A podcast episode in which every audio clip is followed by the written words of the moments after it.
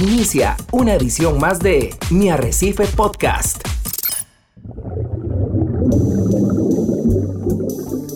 Usted está a punto de sumergirse en los misterios de nuestros océanos y en el fascinante mundo de los acuarios marinos.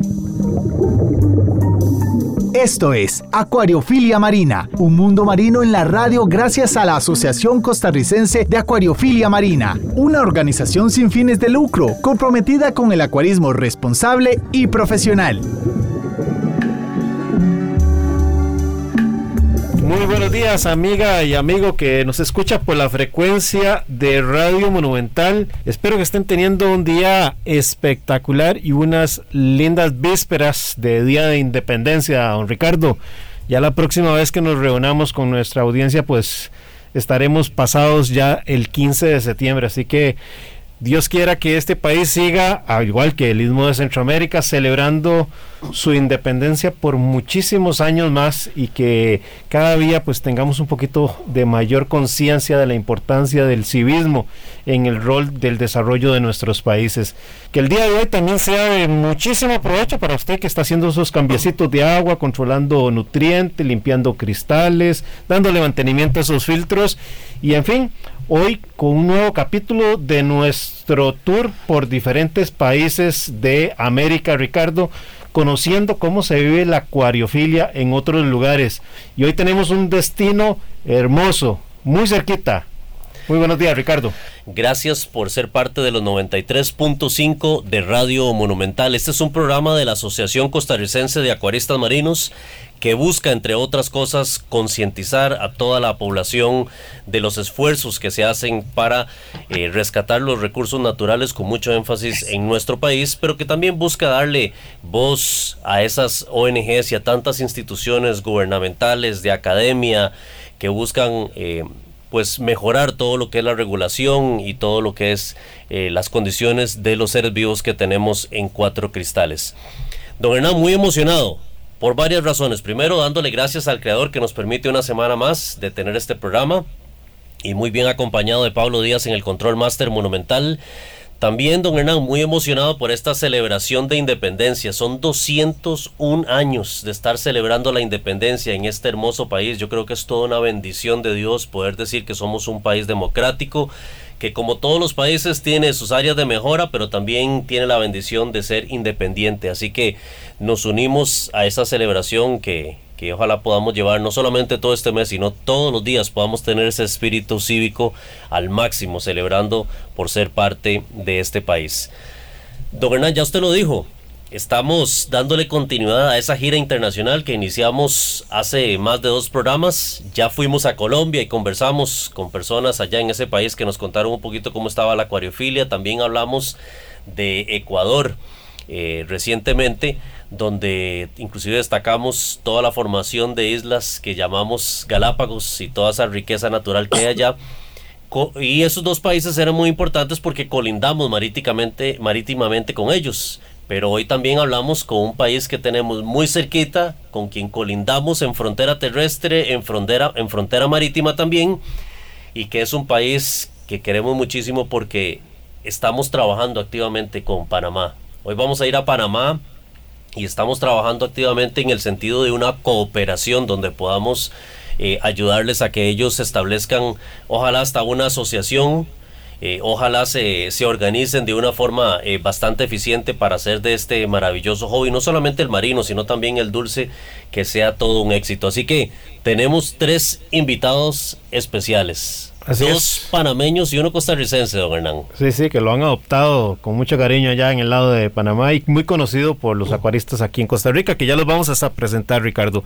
Yo quisiera aprovechar también, de previo a la introducción de nuestros invitados en el programa de hoy, informarles a los acuaristas marinos que luego prácticamente, Ricardo, de poquito más de dos años donde tuvimos que suspender las charlas presenciales por esta bendita pandemia mundial, pues la asociación está retomando esas capacitaciones eh, que hacemos para formar acuaristas más responsables y con mejores conocimientos para que sus acuarios eh, tengan una mejor condición para albergar la vida de tantos organismos que apreciamos tantísimo.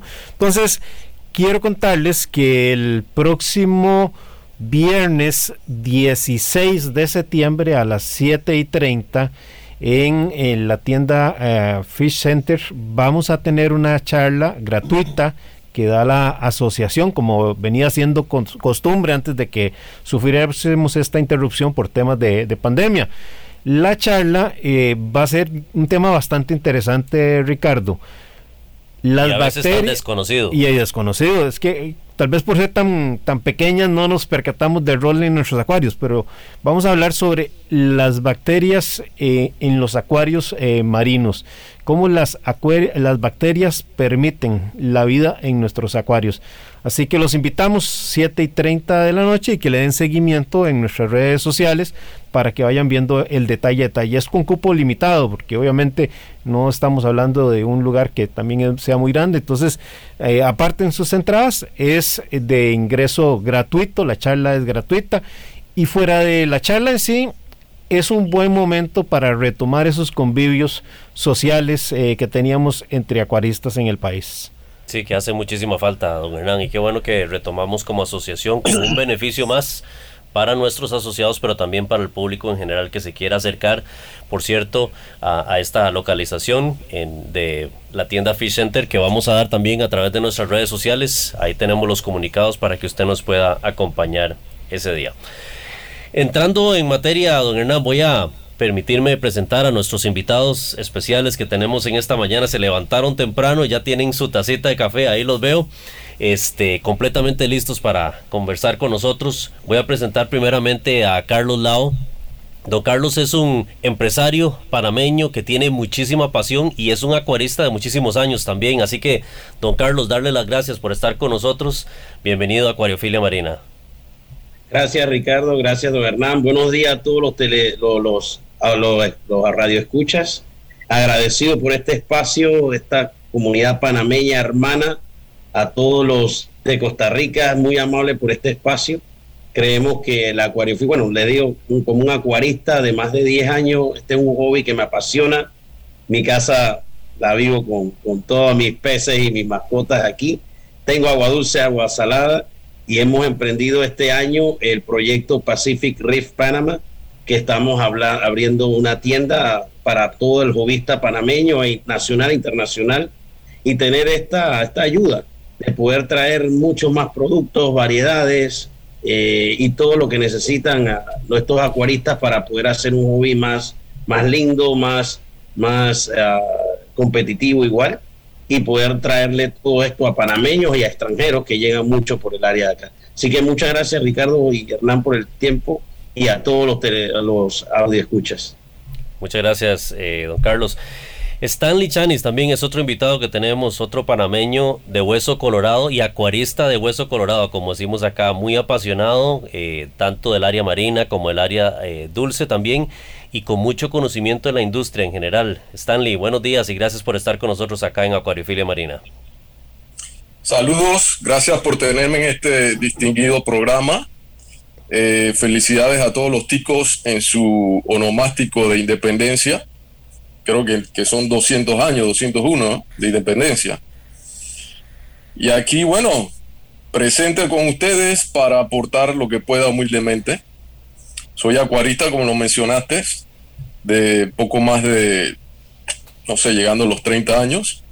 Eh, soy comerciante también en todo lo relacionado al acuarismo importación, instalaciones, mantenimiento, todo lo que tiene que ver con acuario, ahí estoy yo presente.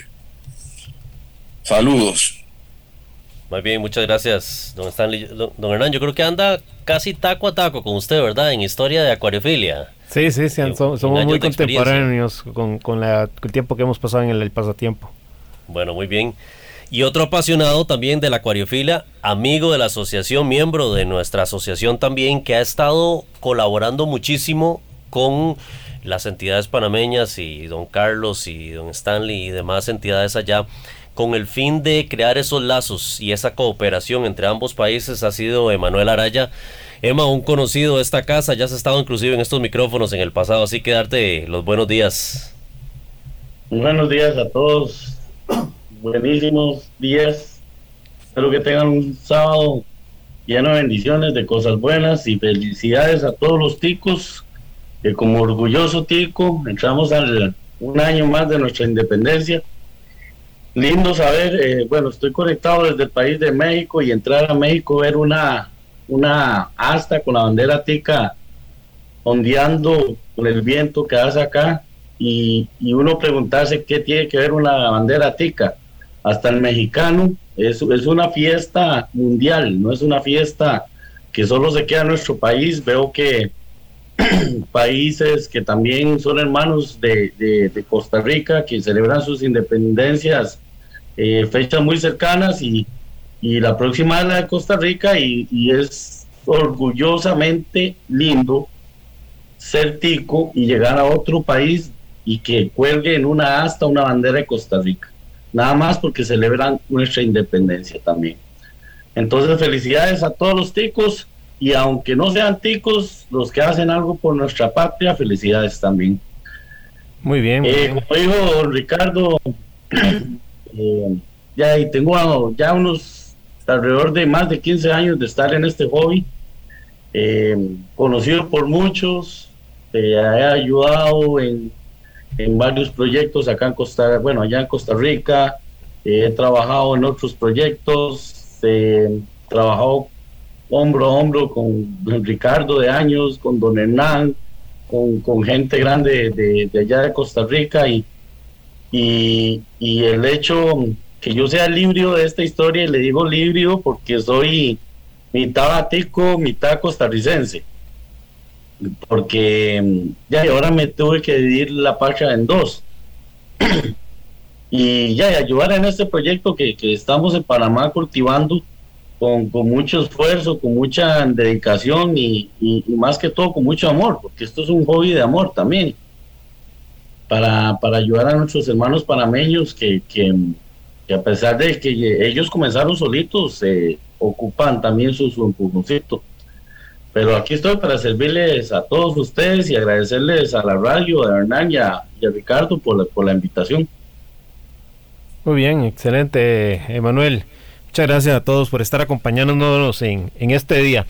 Si vamos entrando en, materia, yo no sé, don Carlos o Stanley, ustedes que tienen un poco de, de mayor experiencia, ¿cuánto ha cambiado la acuariofilia marina en Panamá, si nos, eh, sin irnos muy atrás, pero empezando los años 2000 a la fecha, ¿cuánto ha cambiado la acuariofilia marina? Bueno, en Panamá, del año 2000 a la fecha, se ha avanzado bastante. Bueno, asumo que en Costa Rica y todos los países donde se practica este, este bello pasatiempo, ha avanzado bastante. Aquí en Panamá cada día somos más acuaristas, más acuaristas marinos, me atrevo a decir, porque siempre lo que es el, acuarista de agua dulce eh, siempre ha prevalecido, siempre han sido mayor cantidad. Pero lo que es acuarismo marino en Panamá ha avanzado bastante. Eh, como digo, somos últimamente ha crecido en número eh, nosotros acá en Panamá tenemos el privilegio de, haber recibido muchos inmigrantes venezolanos y de otras naciones, porque Panamá siempre ha sido un crisol de razas, o sea, siempre hemos tenido la puerta abierta para los inmigrantes, ya sea por cuestiones políticas o cuestiones de trabajo. Acuérdense que el canal de Panamá lo construyeron eh, eh, inmigrantes, antillanos, europeos, de todas partes, y estos inmigrantes que han entrado ahora reciente a Panamá, muchos venezolanos, inclusive colombianos, eh, han aportado también al acuarismo, ¿no? Y sí se ha, avanzado bastante, y más porque últimamente, ustedes saben que lo que es la tecnología eh, para mantener acuarios marinos, inclusive agua dulce, plantados, etcétera, ha avanzado muchísimo y eso como que entusiasma al que está detrás de la barrera viendo si me meto o no al asunto de mantener acuarios. Pero sí, sí hemos avanzado bastante en número, en calidad también, porque años atrás, en los años 2000, eh, no se conseguía equipo, prácticamente si no recuerdo mal no había internet todavía como lo tenemos ahora. Eh, yo recuerdo mis primeras peceras, eh, yo utilizaba bombas de aguas de lavadora, mi skimmer los construía con eh, botellas plásticas, arriba le ponía una copa de plástica para recolectar la espuma. Eso ya pasó a la historia, ya en estos días conseguí equipo para mantener las especies, es mucho más fácil y sí ha avanzado bastante. Digo, no estamos al nivel que están ustedes, Costa Rica, que son súper organizados. Yo soy eh, seguidor de los videos del señor Hernán en YouTube, que estoy esperando algún alguno nuevo. Eh, y aquí en Panamá también hay muchos que están, que siguen a, a la a SOCAM y que han pedido ayuda. Ahora recientemente tuvimos una discusión con una ley que, bueno, posteriormente creo que vamos a tocar, que pretendía eh, prohibir todo lo que es importación de especies marinas. Pero bueno, ese tema lo tocaremos más adelante, creo. Pero sí, sí hemos avanzado bastante, el acuarismo está fuerte y creciendo. Don Carlos. ahí te puedo decir, aportando a lo que dice Stanley, en estos 20 años, hablando del 2000 a la fecha, se ha movido tanto que ya hoy encontramos tiendas que antes no veíamos nada de tema marino, teníamos que recurrir a la importación, Amazon, eBay, a todas estas compañías, o el que podía tener acceso a un viaje, podía tener acceso a algún tema de producto eh, eh, químico o cualquier tipo de, como dice Stanley, ya se ha avanzado bastante. Eh, tenemos, bueno, Panamá como un tema de hub logístico es muy económico y muy fácil traer productos a Panamá. Eh, lo tienes en Miami y en los tres días los tienes aquí en Panamá. Es muy cómodo eso, así que eso ayudó mucho a este hobby, tanto en el lado marino como en el agua dulce. Hay tiendas grandes, está, como mencionarlas aquí, creo que está Melo, es una de las tiendas de agua dulce más grandes. Y existen otras tiendas que están acá que ya se han puesto con todos los productos estos eh, marinos y creo que es lo que ha incentivado al panameño a poder ser jovista y ha hecho muchos cambios. Últimamente ya en estos años de pandemia ves casi todo es online, así que eso aceleró todo el paso, creo que aquí en Costa Rica y en todos aceleró el paso de que todo lo puedes comprar online.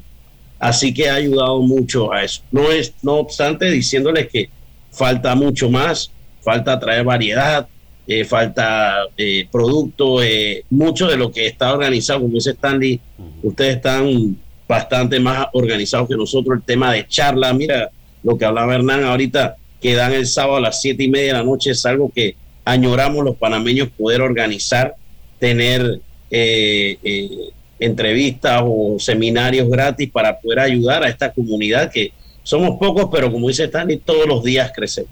Así que sí, hemos hecho mucho avance la calidad de productos, lámparas, eh, sistemas automatizados, todo ya está llegando bastante acá, es muy fácil conseguirlo.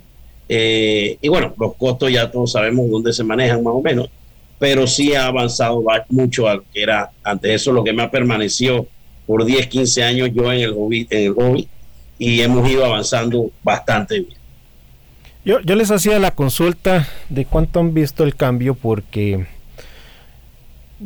antes de meterme yo en los acuarios marinos, creo que como la mayoría de los acuaristas empezamos por, por el agua dulce y puedo tener tal vez un poquito más de 40 años de estar involucrado con el pasatiempo.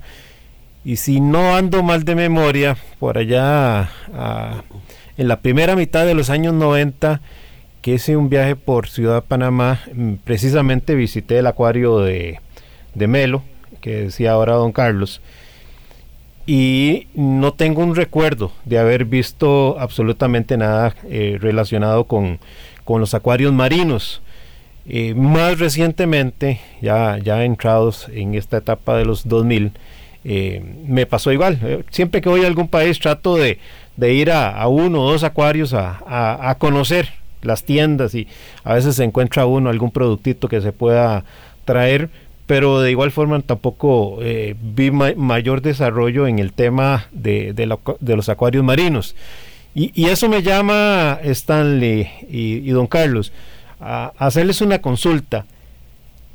¿Cómo fue que ustedes se enamoraron de los acuarios eh, marinos si no había un internet como el que hay ahora que nos vende fotografías espectaculares eh, de acuarios, si no tenemos si en aquella época no había la facilidad de acceso a la información más que suscribirse, como he hecho muchas veces en este programa, a una revista y que por estos lados de América nos llegara con dos o tres meses de desfase esas revistas de España eh, o de Europa que sí hablaban de temas de, de acuarismo de los mismos Estados Unidos.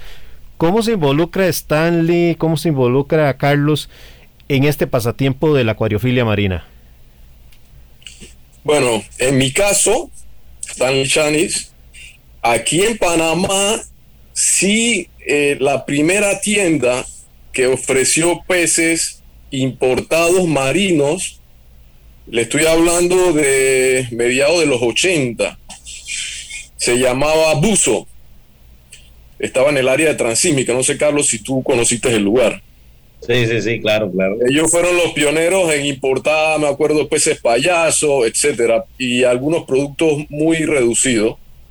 Eh, luego, estoy hablando de los 80, luego a principios de los 90 vino burbujas tropicales, que sí estuvo fuerte en lo que fue importación y inclusive ellos exportaban roca de aquí a Estados Unidos, a Florida y sí tuvieron fuerte con lo que era equipos, eh, importación de peces, etcétera.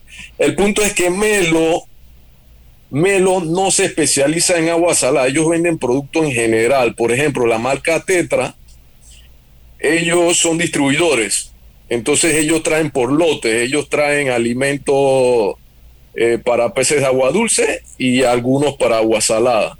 Ellos tienen algunos productos que sirven para agua salada, pero ellos no se especifican, eh, entre ellos mismos no, creo que no conocen lo que tiene. Hay veces que yo voy a esa tienda y yo no puedo preguntarlo a los vendedores porque no, no conocen, yo tengo que buscar, pero sí ofrecen algunos productos, sal, eh, equipo de filtración que sirven para, sirven para ambos, agua dulce, agua salada. Eh, pero sí hubieron tiendas específicas, burbujas tropicales, Luego de burbujas tropicales en los 2000 estuvo eh, Animal Planet, ¿no? Y bueno, como dice don Hernán, al principio cuando yo empecé no había internet, yo todo lo veía en revista. Yo me iba todos los meses a comprar revistas. Por suerte aquí en Panamá llegaban, creo que eran eh, tres diferentes editoras de, con, con, sus revistas y ahí yo veía la foto y veía los equipos que iban saliendo y, ahí me fui enamorando del, pasatiempo, ¿no? Y ahí fui conociendo hasta que llegó el Internet. Ok, en mi caso, don Hernán, bueno, creo que Stanley es uno de los de los impulsadores míos. Me hizo mi primera pecera, creo que, fue una ah, pecera, sí. la primera me la hizo Stanley de Agua Dulce, como todos, yo creo que, que empezamos en el hobby, fuimos creciendo y, y como tú dices, no veía nada de, de esto en Panamá, pero mi trabajo me hace viajar por muchos países, casi 50 países, y, este hobby es tan lindo que, que tú vas a, fui a todos los rifas Palusa, me tocaba ir porque me gustaba ir por todo Estados Unidos, a Mall Dubai, ya saben que va a Mall Dubai, ves esa, ese, ese acuario que tienen allí, puedes bucear en ellos, son cosas que vemos, Perú está muy avanzado en el, en el, en el tema de acuariofilia, eh, Canadá, eh, Europa y me ha tocado ir. Es una cosa muy linda. Buceo también. Soy amante pescador y creo que eso fue desde los años 2000, creo, que me inclinó a hacer algo. Vista mi casa, mi, lo voy a decir, pero mi casa es un poquito difícil, Stanley sabe. Yo tengo un tanque de, de 1700 galones en mi casa, en la sala de mi casa tengo que nada para buscarlo. Ya estamos haciendo los cambios pertinentes. wow. Y, todo, así que aquí manejamos de todo, rayas, tiburones, y bueno, Stanley, estamos haciendo unos cambios ahí, Stanley, eh, socio, conocido, amigo personal, me ha ayudado durante todo este trayecto y, es algo que realmente me apasiona. Si sabes mi apellido, algo de lado, soy algo eh, cabaloso Para mí, cada negocio que cierro es una bendición y es un pez nuevo que viene. A esto, esto tiene una ciencia muy importante. Eh, yo soy muy creyente en eso. Y abundancia, peces, salud, eh, prosperidad es lo que llama la acuariofilia. Espero que todos los oyentes sepan y compartan este, este hobby muy lindo que es, es eh, abundancia de peces, salud, eh, bienestar. No sé lo que deben disfrutar ustedes, pero sentarse frente a un, a un riff es una es disfrutarlo. En la terapia azul que llamamos.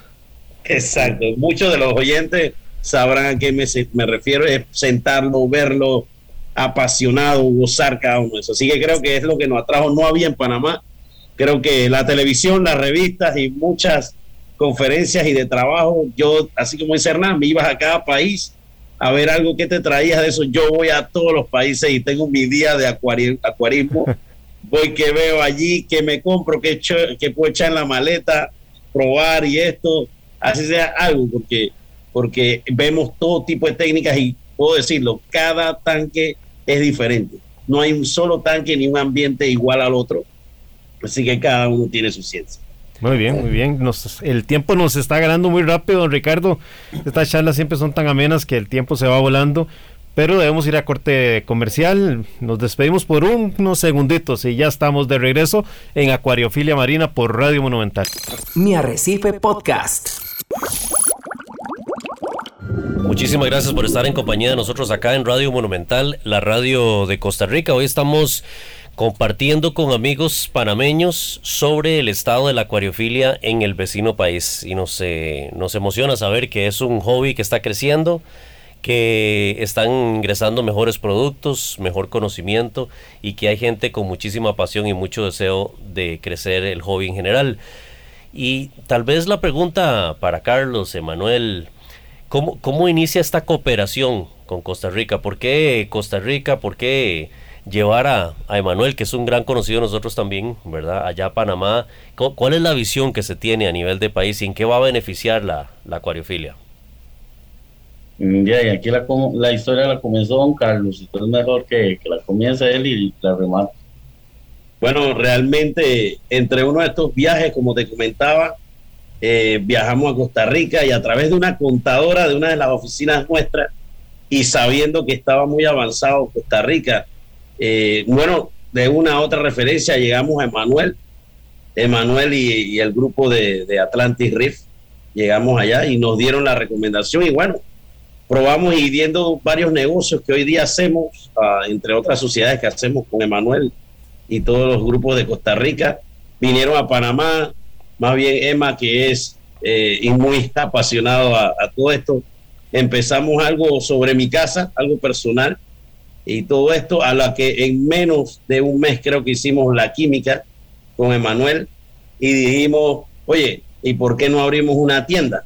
Si esta pasión no, nos enteramos que ambos, aparte de otros negocios que hacemos, eh, dijimos, oye, está este, este tema de Panamá, visitamos las tiendas porque lo traje a ver lo que podíamos conseguir en las tiendas locales y dijimos, oye, ¿por qué no arrancamos un proyecto y esta es la unión. Y bueno, yo creo que Emma ya vive mitad de mes en Panamá, mitad de mes en Costa Rica. Y hemos arrancado esto un poquito porque cada uno nos dedicamos a, a otros negocios, pero ya con la ayuda de Stanley creo que, que estamos haciendo el, el, equipo perfecto para poder ya, eh, creo que este mes, Dios primero, eh, podemos abrir las puertas de, de, la, de la nueva tienda Pacific Reef y creo que fue lo que hizo, una alianza de, de, Manuel muy apasionado a esto. Creo que hicimos una química de trabajo excelente y como todo, él también disfruta esto, ¿por qué no ampliar el conocimiento de Panamá con una entrada a Ricardo, mucha ayuda que nos ha dado, documentaciones, eh, ayuda, orientación y, ¿por qué no con el vecino país que está más avanzado que nosotros? Podemos darlo, es pisar sobre ya lo que ustedes han pisado y, la cooperación que podamos hacer, país, eh, hobby, todo beneficio para todo, todos los grupos. Emma, creo que estamos ahí, ¿no? Sí, como ya lo dijo Carlos, bueno, yo aquí en Costa Rica, bueno, allá en Costa Rica eh, estoy con, con Acuario Atlantis, en Limón. Eh, Carlos llegó, hizo contacto. Me fui a ojos cerrados a Panamá porque desconocía quién era Carlos, ni dónde vivía, yo no sabía absolutamente nada. Y, me fui porque nos pidió ayuda.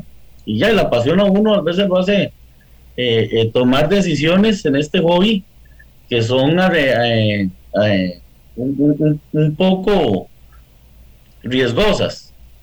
Pero todo, todas esas decisiones en este hobby siempre te llevan algo bueno. Entonces uno confía en Dios. fui y tomé la decisión de, irme para Panamá. Como dijo Carlos, hicimos química en el COVID, entre otros negocios que, hacemos. Y, y, más que todo, me gustó, bueno, no solo por porque, bueno, Carlos me presentó a, a Starling eh, desde, creo que el primer viaje que fui a Panamá y vi su conocimiento, que es, eh, se les sabe, tener a Starling de frente es ver una persona que se le sale por, por los, los ojos, el conocimiento que tiene.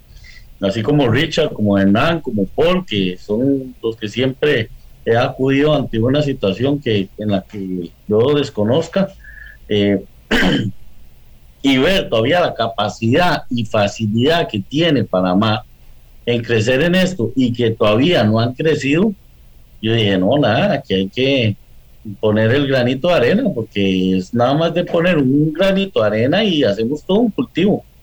Panamá tiene la facilidad que todavía las leyes no lo están jodiendo como nosotros allá en Costa Rica.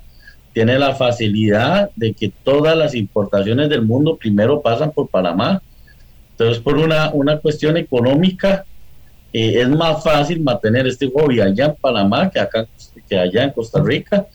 Eh, todavía Panamá tiene la facilidad también de hacer eh, más grande el hobby porque en poblaciones más que nosotros.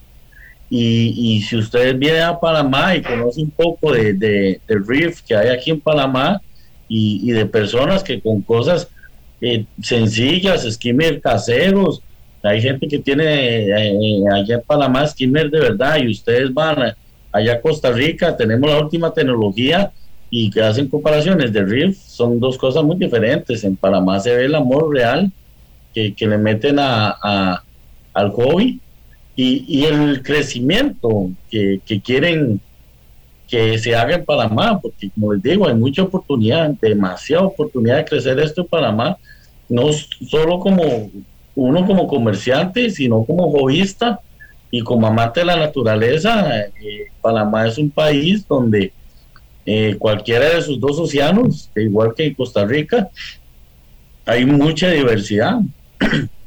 y todavía hay mucha opción de, cuidarlos de una forma, ya porque las leyes de, Panamá no, no, estén tan estrictas como Costa Rica, no quiere decir que no se pueda cuidar. De hecho, en Panamá cuidan bastante, hasta pueden ser hasta más estrictos. Pero, pero así comenzó esto allá en Panamá y, y así será hasta que Dios nos dé oportunidad de vida. Y, la idea mía no fue solo llegar yo, sino que tal vez unir los, los brazos Panamá-Costa Rica. Y yo sé que para, en Costa Rica nosotros tenemos gente de años, de mucha sabiduría.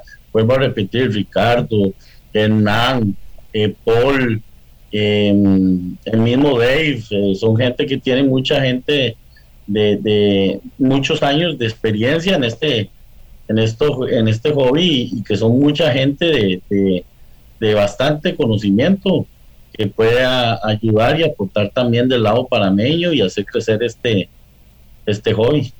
Sí, muy bien. Algo, don Hernán, que yo le admiro muchísimo a Panamá, que creo que han aprovechado algunas oportunidades, como lo decía ahora Stanley, que habían algunos comercios que explotaban el hecho de exportar piedra, por ejemplo, a, a los Estados Unidos. Aquí creo, y lo hemos hablado en este programa, algo que hace Belice como es exportar piedra viva que meten en el, en el océano por algunos meses mientras se pobla de todos los microorganismos necesarios en el acuario y eso se manda a los Estados Unidos siendo un comercio o un mercado tan grande para poder ciclar los acuarios más rápidamente.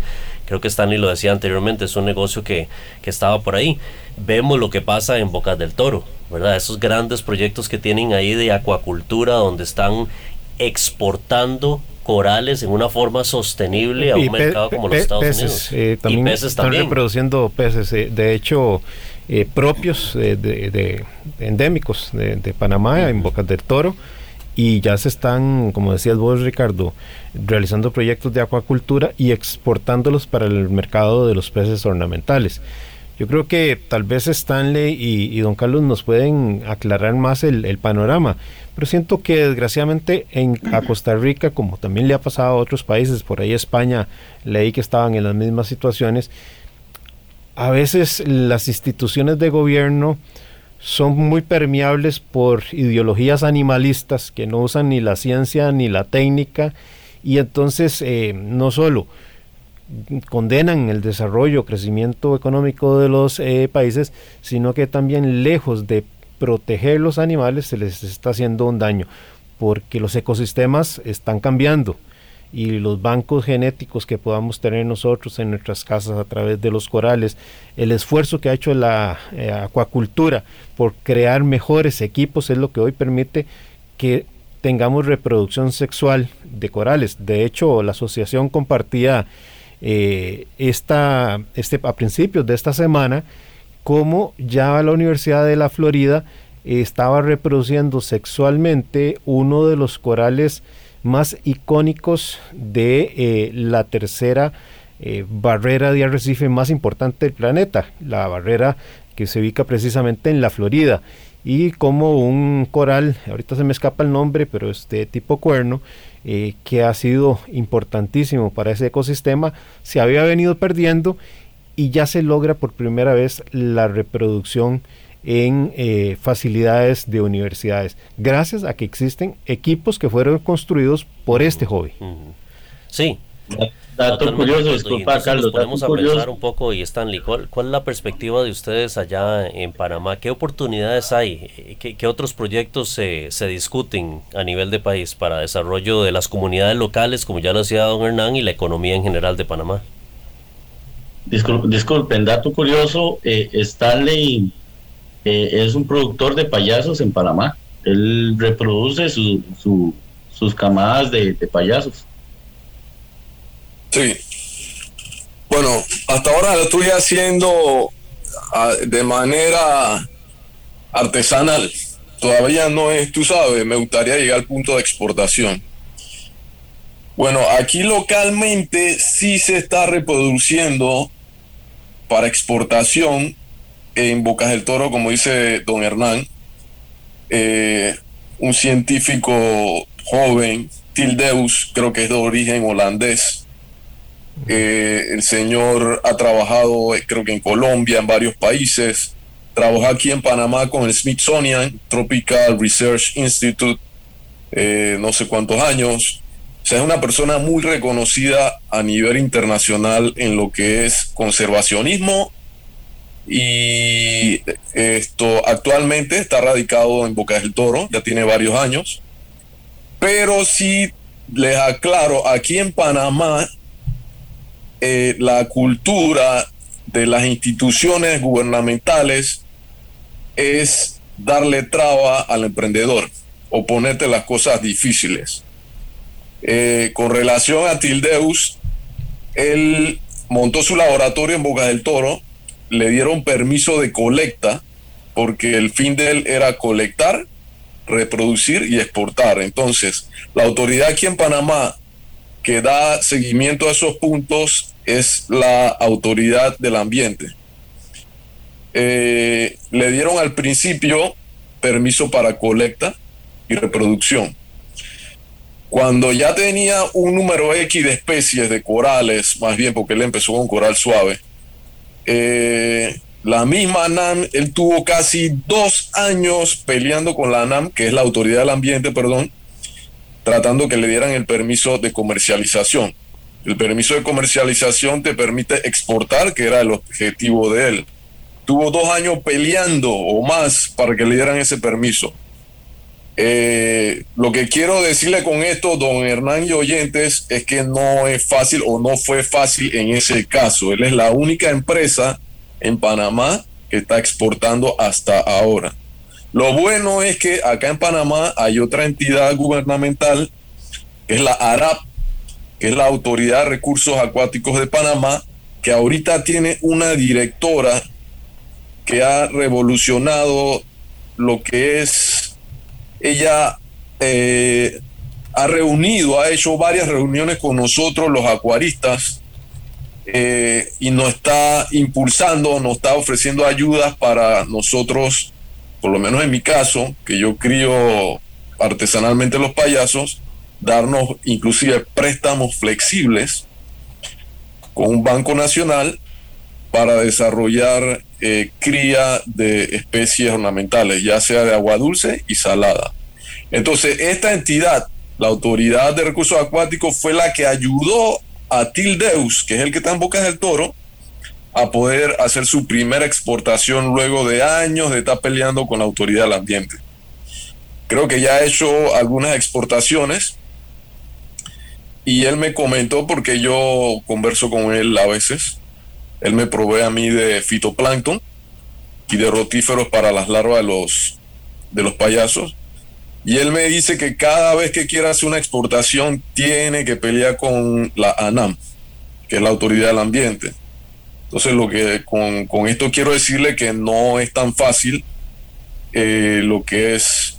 Lo que pasa es que aquí la Autoridad del Ambiente es muy, muy celosa de lo que es el cuidado de lo, del medio ambiente, lo que es arrecife, bosques, etcétera y es difícil, es muy difícil, pero ahora con la autoridad de recursos acuáticos nos está apoyando inclusive con la ley que toqué hace un al principio del programa que querían bloquear las importaciones totales de especies marinas. Eh, la ARAM no dio el apoyo, la ley se aprobó, pero no se ha implementado o no sé cuál es el término. Cuando se, se aprueba una ley, luego eso pasa a reglamentación y es así, Carlos. Sí, tiene que reglamentarse, correcto. Bueno, no se ha reglamentado porque la ARAP nos, nos, está apoyando a nosotros los acuaristas y tienen eso parado, ¿no? Así que así está el asunto. Aquí hay muchas personas, aparte de mí, hay dos personas más que están reproduciendo payasos. Eh, y creo que pronto, en el futuro cercano, vamos a, crecer nuestras granjas con el apoyo de, la Autoridad de Recursos Acuáticos. Pero por ahora lo que es granjas, solamente la que está en Bocas del Toro ha podido exportar. Inclusive una, una entidad eh, aquí local, eh, que se me escapa el nombre, eh, que da ayuda a empresas con temas novedosos, le dio un apoyo grande económico y gracias a eso él está creciendo su laboratorio está haciendo extensiones y a buena hora, porque él solamente, solamente reproduce especies endémicas, como dijo hace un rato el señor Hernán. Él no reproduce nada que sea foráneo. Yo le ofrecí, hey, Til, te voy a mandar unos payasos para que tú reproduzcas porque tú tienes más facilidad. Me dijo negativo, yo no reproduzco nada que no haya en aguas del, del Caribe aquí de Bucas del Toro. Así que así estamos en lo que es ese punto.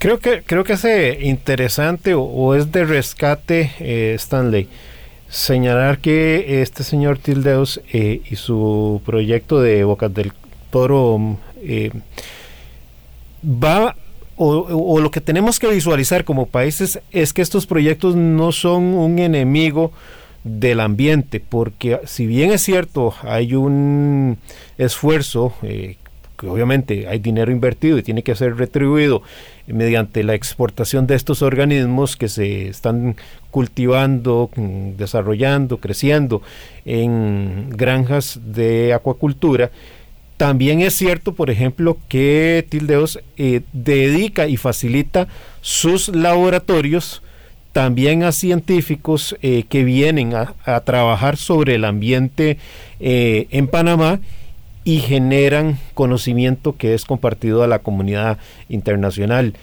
Además, le genera fuentes de ingreso a las poblaciones eh, locales. Entonces, tenemos que dimensionar en su justa medida lo que significan estos proyectos. Cuando hablamos de un negocio de la acuacultura ornamental marina, estamos hablando, si la memoria no me anda fallando, y con datos de cercanos creo que eran al 2020, de una industria de los 5 billones de dólares. Y de ahí que tenemos que hacer esfuerzos en que este pasatiempo sea un pasatiempo con el respeto para los recursos naturales silvestres, con educación para el acuarismo y que también permita sensibilizar a todas las personas que no tienen la oportunidad como don Carlos de hacer buceo y de apreciar esas maravillas, porque si uno no las conoce, difícilmente las protege. Entonces, tenemos que ver esto un poco más holísticamente. No sé qué les parece, don Carlos, Emma y Stanley. Digo, estoy por mi parte, tiene toda la razón esto lo que está haciendo Tildeus y lo que es el acuarismo en sí, eh, ayuda grandemente a la conservación de lo que son los arrecifes, tanto corales y peces. Y, pero lastimosamente aquí las entidades no, no, se, no entienden eso.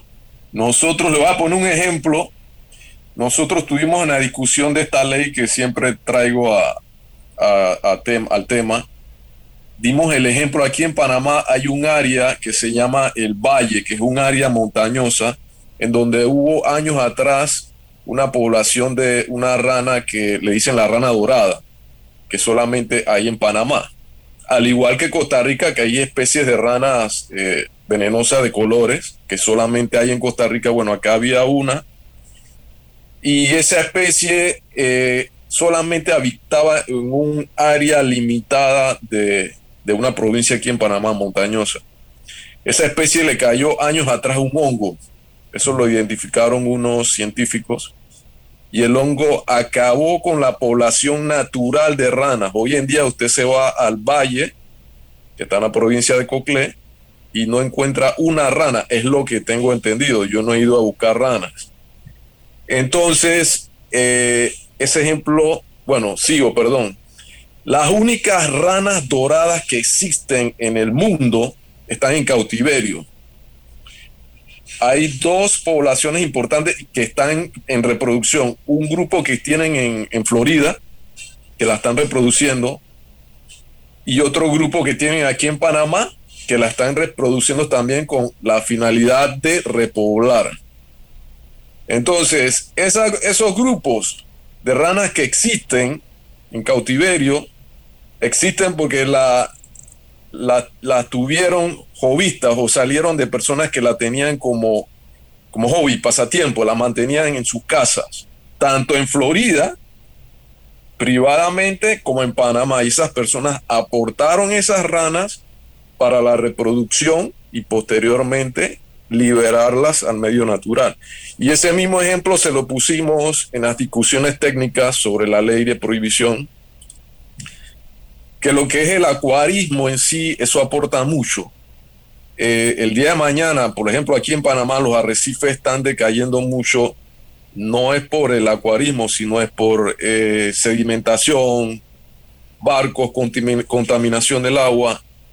Y todos le dijimos en las reuniones técnicas al gobierno, a los que toman las decisiones, que el acuarismo es muy importante porque el día de mañana que se logre usted sabe, controlar la sedimentación, la contaminación, se pueden repoblar los arrecifes, tanto de peces y corales, con especies que vienen del acuarismo. Al igual que pasó con la rana dorada, se están multiplicando y se van a soltar a su medio natural de personas que la tenían privadamente en sus casas y que la aportaron a la ciencia para reproducción. Así que ese es mi punto de vista y usted tiene toda la razón. Es muy importante lo que hace el señor Tildeus. Yo lo apoyo 100% y lo que hace el, acuarismo para futura regeneración de, arrecifes también es muy importante. No sé qué opinan ustedes. nada más complementarte lo que estás diciendo para crear un panorama más allá de Panamá. Eh, recientemente también aquí en Acuariofilia Marina tuvimos la participación de un invitado de una universidad de México, de un doctor en biología de México, y nos hablaba de un caso similar, solo que ya sí en nuestro pasatiempo, del picote tequila. Un pez eh, muy localizado en una región muy particular de México que había desaparecido de su hábitat, de su entorno natural y que gracias a que estaba en manos de acuaristas europeos que donaron eh, estos peces, se pudo volver a rescatar ese pez para que estuviese hoy como lo está en su hábitat natural nuevamente. Y así hay un sinnúmero más de historias, me acuerdo eh, del caso de los killifish, que muy similar y por supuesto los primeros precursores de la acuariofilia marina ornamental como fueron los eh, ángeles, eh, los, los bangay, eh, que si no hubiese sido por nuestro pasatiempo probablemente a hoy ya estarían desaparecidos. Así mismo es. Ojalá, ojalá muchas de las autoridades que están allá pudieran compartir más con el tema de jovistas, que justamente como dicen todos aquí, y que sepan nuestros oyentes, el acuarismo puede repoblar en un futuro mediano, largo plazo, puede reforzar y puede repoblar temas que estamos perdiendo día a día por efectos no del humano, sino efectos del clima y demás que podemos hacer. Así que ojalá pudiéramos exhortar a, nuestras autoridades, tanto Costa Rica, la región de la TAM, en que este hobby es algo bueno para apoyar, tú sabes, todas las personas de la ebanistería, de vidrios, técnicos, eh, mantenimiento, el día a día, el pan que llevan a cantidades de familias que produce este, este, este, este hobby. Yo creo que es algo de exhortar a nuestras autoridades, decir que hay muchas personas que dependen o, pueden ganar el sustento del día a día para la educación de sus hijos, para la alimentación sobre este, este hobby tan bonito que es y se extiende a muchas, muchas partes, de abanistería, vidrio, eh, productos, tiendas, etcétera. Así es, es un encadenamiento total y nosotros lo hemos dicho también aquí en este programa en, Costa Rica. Hay muchísima gente que se vea beneficiada a través de este hobby eh, y si lo extendemos a las oportunidades, a las economías locales, a las comunidades, en las diferentes costas que tenemos, hay muchísimo que se puede hacer.